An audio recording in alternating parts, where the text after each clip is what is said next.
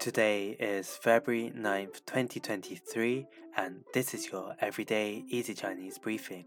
大家好，我是林老师，and in under 5 minutes every weekday, you'll learn a new word and how to use this word correctly in phrases and sentences. Today's word of the day is 给, 给, which means to give. Let's practice by making different words, phrases, and sentences with 给.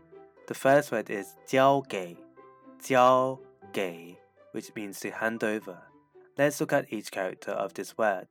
交 means to deal and 给 means to give. Please hand over your homework to me on time. A phrase we can create with 给 is 给面子,给面子. This means to give face. Giving face means to show respect to others, although this concept is very hard to explain in just one sentence or dealing with someone who is a bit disrespectful, you can say 给点面子吧,给点面子吧, show some respect.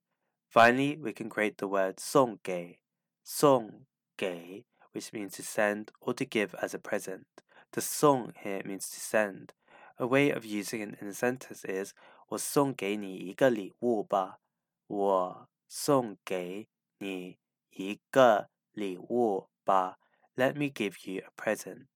Today we looked at the word 给, which means to give, and we created other words using it. These are 交给, to hand over, 给面子, to give face, and 送给, to send or to give as a present.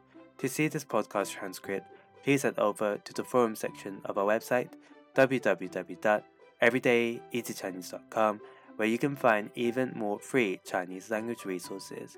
See you again soon for more practice.